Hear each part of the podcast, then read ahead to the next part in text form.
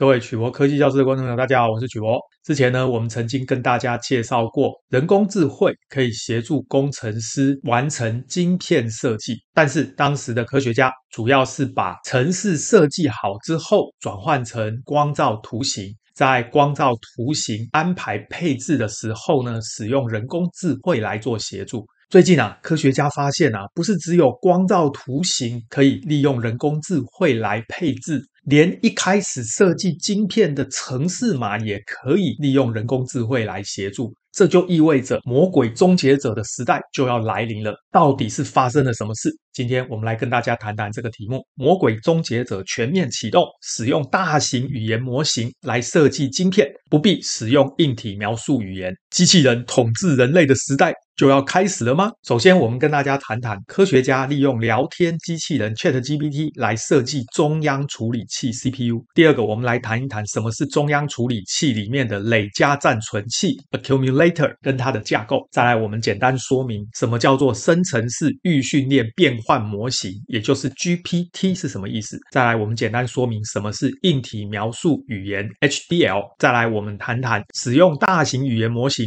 对八个具有代表性的硬体设计来进行研究，科学家到底发现了什么？再来我们介绍实验结果，证实聊天机器人 ChatGPT 是晶片设计的利器。最后呢，我们跟大家谈谈啊，人工智慧训练师。崛起，凭什么领年薪四百万呢？今天我们的资料来源是量子位发表在知乎，题目是 ChatGPT 强势加入芯片设计，不用专业的硬体描述语言，说人话就行。再来，我们引用的是国外的研究单位进行的论文，它的的题目是用聊天机器人设计晶片，在硬体设计上面，它的挑战跟机会在哪里？最后呢，我们引用简嘉宏发表在《远见》杂志的内容，题目是 AI 训练师崛起，凭什么领年薪四百万？首先，我们谈谈科学家如何利用聊天机器人 ChatGPT 设计中央处理器 CPU。纽约大学的科学家利用聊天机器人 ChatGPT 来设计中央处理器，不需要学习硬体描述语言。大家记得，设计晶片目前主要使用的方法就是硬体描述语言。目前呢，科学家已经能够完成八位元的累加暂存器 Accumulator 的架构，具有这种架构的处理器。这个是算术逻辑运算单元 ALU，专门储存操作变数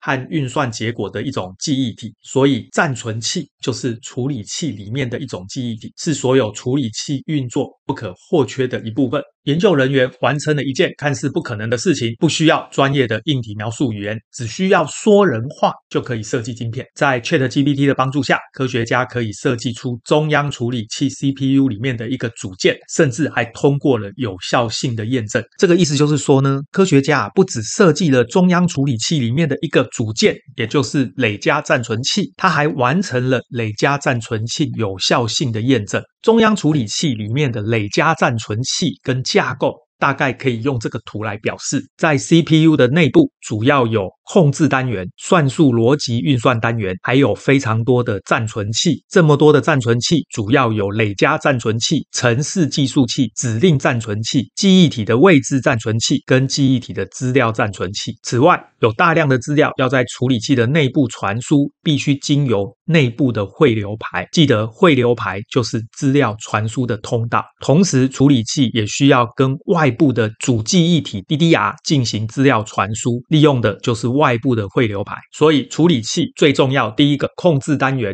CU 根据程式的要求，依序发出控制讯号，包括读取和写入。第二个重要的是算术逻辑运算单元 ALU，我们把它念成 ALU，主要是提供计算的功能，执行加减乘除这一些运算。第三个就是暂存器 Register，速度是最快的一种记忆体，用来暂时储存资料，或者是撰写韧体之后设定硬体参数来使用。那暂存器里面呢，最重要的是累加暂存器 ACC，是暂时储存算术逻辑运算单元运算完的资料。第二个是城市计数器。PC 这个称为 Program Counter，它主要是暂时储存下一道指令的位置。第三个是指令暂存器 IR。Instruction Register 主要是暂时储存要执行的指令，而汇流排主要是连接两个不同的电子元件，或者是晶片内部不同的功能单元，传送电子讯号的传输界面，包括控制汇流排、位置汇流排跟资料汇流排。接下来我们简单复习一下什么是生成型预训练变换模型 GPT。首先，G 是生成型 （generative） 的意思，代表这个模型会重新排列组合，产生新的文字。P 是预训练 （pre-train），它的意思代表必须事先输入大量的资料来训练模型，产生语料库。T 代表变换模型 （transformer），这个是 GPT 的前几代模型，它是由 Google 的大脑团队 Brain 在二零一七年推出的一种模型，所以严格来说，Google 是比 OpenAI 更早研究自然语言处理的公司。电脑会以我们输入的文字作为提示 （prompt）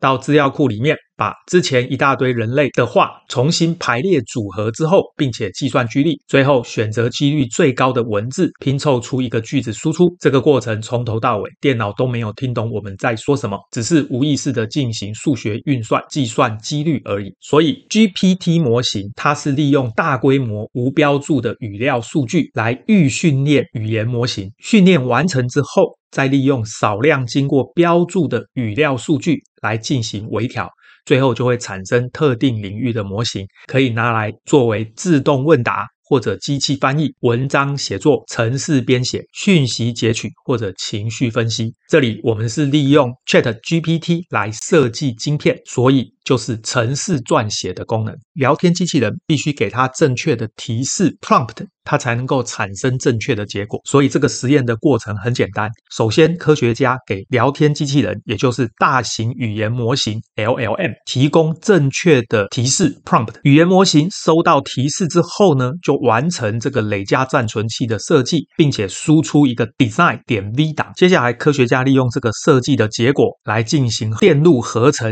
以及验证。验证之后，如果错误的话呢，就回来重新给新的提示，让大型语言模型修改设计，修改到正确之后呢，才送进去做所谓的逻辑合成。合成之后，当然还要进行转换成光照的图形，最后再送到晶圆代工厂代工，产生积体电路。这个就是整个。利用大型语言模型 ChatGPT 完成晶片设计的流程。接下来，我们跟大家谈谈什么是硬体描述语言 （HDL，Hardware Description Language）。电子设计自动化 （EDA） 是指撰写硬体描述语言，利用电脑软体程式将复杂的电子产品设计过程自动化，来协助机体电路设计工程师设计各种不同功能的晶片。目前使用的硬体描述语言主要就是 Verilog，所以硬体体描述语言就是拿来设计硬体晶片的软体语言，所以硬体描述语言是一种软体语言，但是它设计的是硬体的晶片。今天我们用 ChatGPT 就是取代硬体描述语言来设计晶片。IC 设计总共有三个步骤，第一个叫系统设计，第二个叫逻辑设计，第三个叫实体设计。实体设计完成之后，就得到光罩图形流片。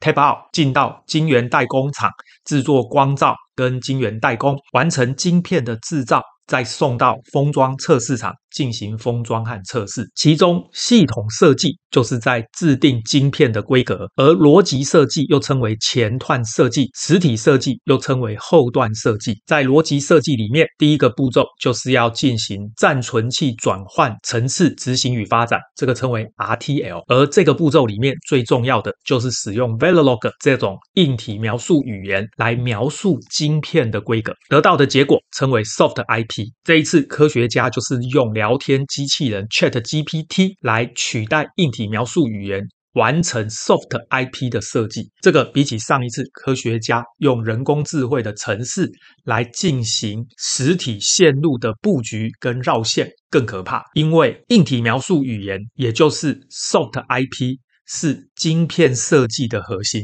所有晶片的功能都是根据硬体描述语言来产生的。如果人工智慧的聊天机器人可以取代硬体描述语言来完成 Soft IP，这就代表人工智慧有能力设计晶片的功能。这个对整个机体电路的设计来说是非常重大的突破，代表我们朝向魔鬼终结者的时代又跨进了一大步。通常设计和制造晶片的过程会经历几个阶段，其中一个阶段就是用硬体描述语言，譬如说 Verilog 这一种程式。来描述晶片内不同区块的功能，而且这样的描述过程是非常专业而复杂的工作。而由于 ChatGPT 可以在各种类型的语言中转换，当然就可以来进行硬体描述语言的转换。也就是说，把工程师所描述的文字转换成硬体描述语言，这样就可以帮助工程师完成硬体描述语言的工作。下面就是这个实验所使用的流程图。首先要启动大型语言模型，并且由工程师给语言模型适当的提示 prompt，最后输入语言模型确认它是否正确。如果错误，就回到第一个步骤，重新给新的提示。如果正确，就进行下一步 simulation，也就是软体的模拟。如果模拟错误的话，就必须回到前一个步骤，确认第一个错误，同样的错误或者持续的错误，必须给予新的回馈。可以使用工具来进行回馈，也可以是人类简单的回馈，或是中等的回馈。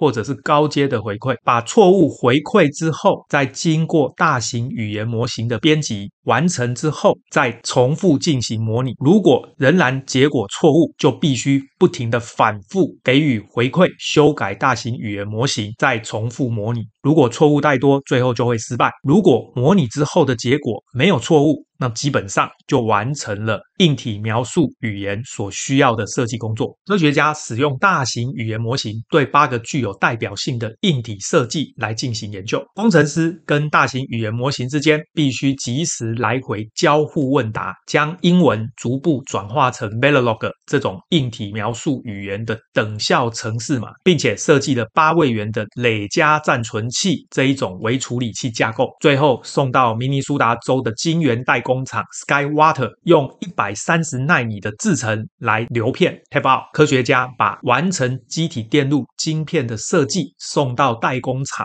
这个动作称为流片对吧并且与其他人的产品一起共成来制作这个晶片，称为 shuttle，这样可以降低成本。意思就是说，开光罩费用很高，所以呢，多找几个客户一起开光罩。譬如说，我可以另外找三个客户一起开光罩，这个时候光罩上就有四个不同晶片的图形。生产完之后的晶片上面就有四家公司的晶片。切完之后呢，我只取回我们公司的晶片来进行测试，这样可以共成一个光照。这个是业界在进行晶片设计的过程中经常使用的方式，可以降低成本。这一次，科学家设计的晶片很简单，主要有算术逻辑运算单元 （ALU）、程式计数器 （ACC）、指令暂存器 （IR） 以及程式计数器 （Program Counter）。另外还有许多的多工器。最后有位置跟资料的输出，在记忆体的区块来进行资料的输出和输入。在这个实验里面，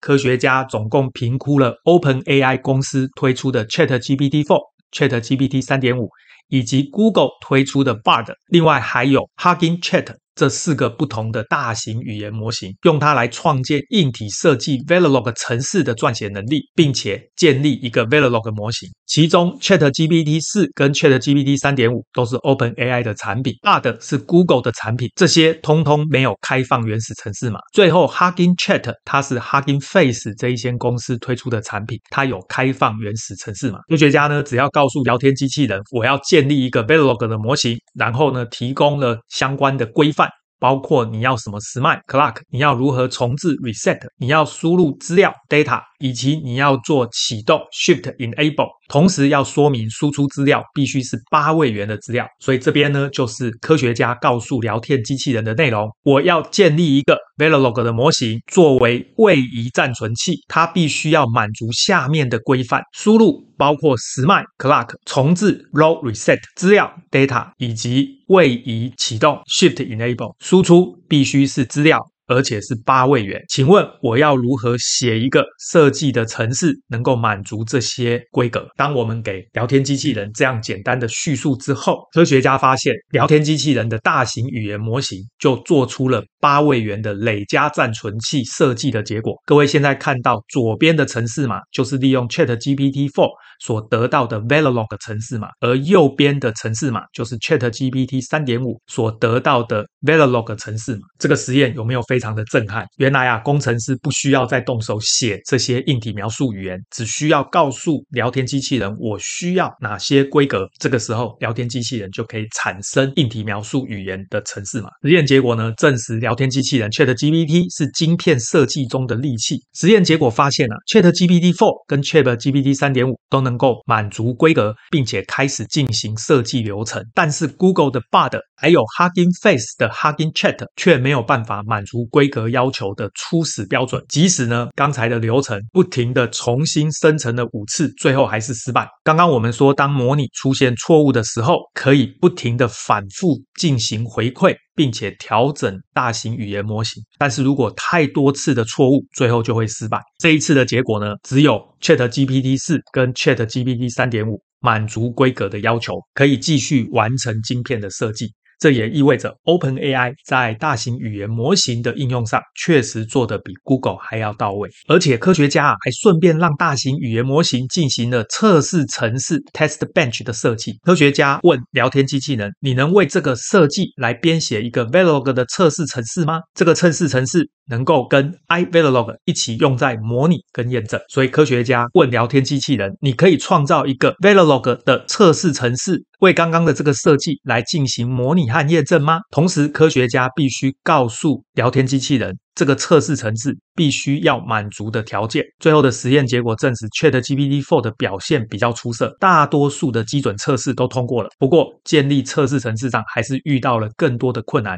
需要人类更多的意见，不停的回馈。并且反复修改。如果测试失败，测试程式能够提供足够的讯息，这样就可以找到错误，并且解决错误。随着大型语言模型的发展，未来的晶片从构想到功能设计，都可以利用语言模型来辅助实现，让语言模型作为工程师的助手，也就是微软公司所称的 Copilot，协助工程师完成设计工作。会更适合当语言模型跟工程师协同工作的时候，这样可以减少找错误，协助工程师更快速的完成工作。这个是人类首次利用生成式的人工智慧来产生硬体描述语言，也就是用电脑设计电脑，这是非常重要的里程碑。刚才呢，在影片的内容啊，我们不停地谈到人工智慧的聊天机器人必须由人类给予正确的提示 prompt。它才能够产出正确的结果。因此，在人工智慧的产业就出现了一个新的职位，叫做人工智慧训练师 （Prompt Engineer）。人工智慧训练师，它的目的就是要训练，还有协助调整语言模型输出，来得到我们想要的答案。所以，人工智慧训练师必须具备自然语言以及机器学习各种专业知识，并且要评估各种不同的提示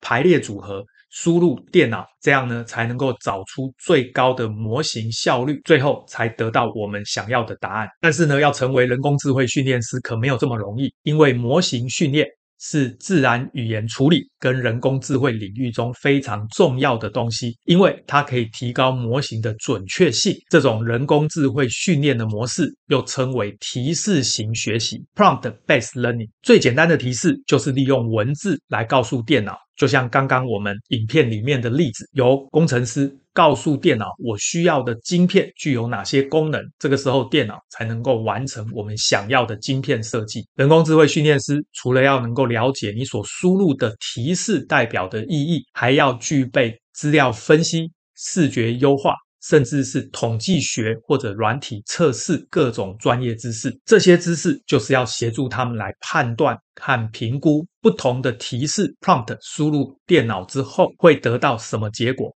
最后才能找出最佳的排列组合。让语言模型利用这个提示计算出我们想要的结果。因此，人工智慧带来的时代又创造了新的职位。我们之前常听说啊，人工智慧会造成很多人失业，当然它也会造成很多新的职业。因此呢，我们要充实自己对于人工智慧相关的知识，这样呢，你就会是人工智慧时代的赢家。今天呢，我们很简短的跟大家介绍啊，科学家竟然真的用聊天机器人 ChatGPT 来取代硬体描述语言，完成了晶片设计的工作。不过目前呢，能够完成的只是非常简单的累加暂存器而已。这个距离整个中央处理器的设计还有非常遥远的路要走。不管怎么说。人工智慧已经跨出了重要的第一步，也就是可以让电脑来设计晶片。这个代表人类呢，又向魔鬼终结者的世界迈进了一大步。虽然呢，有些人或许会害怕，但是呢，这样的工具确实帮助机体电路的设计工程师。减轻工作负担，未来这样的技术会如何发展下去呢？就让我们拭目以待吧。我们今天的影片到这边，大家对于硬体描述语言、人工智慧里面的聊天机器人，以及所谓的提示工程师，如何使用正确的提示 prompt 来让聊天机器人产生正确的答案，有任何问题，欢迎大家发表在影片的下方，我们再来讨论。谢谢大家，晚安，拜拜。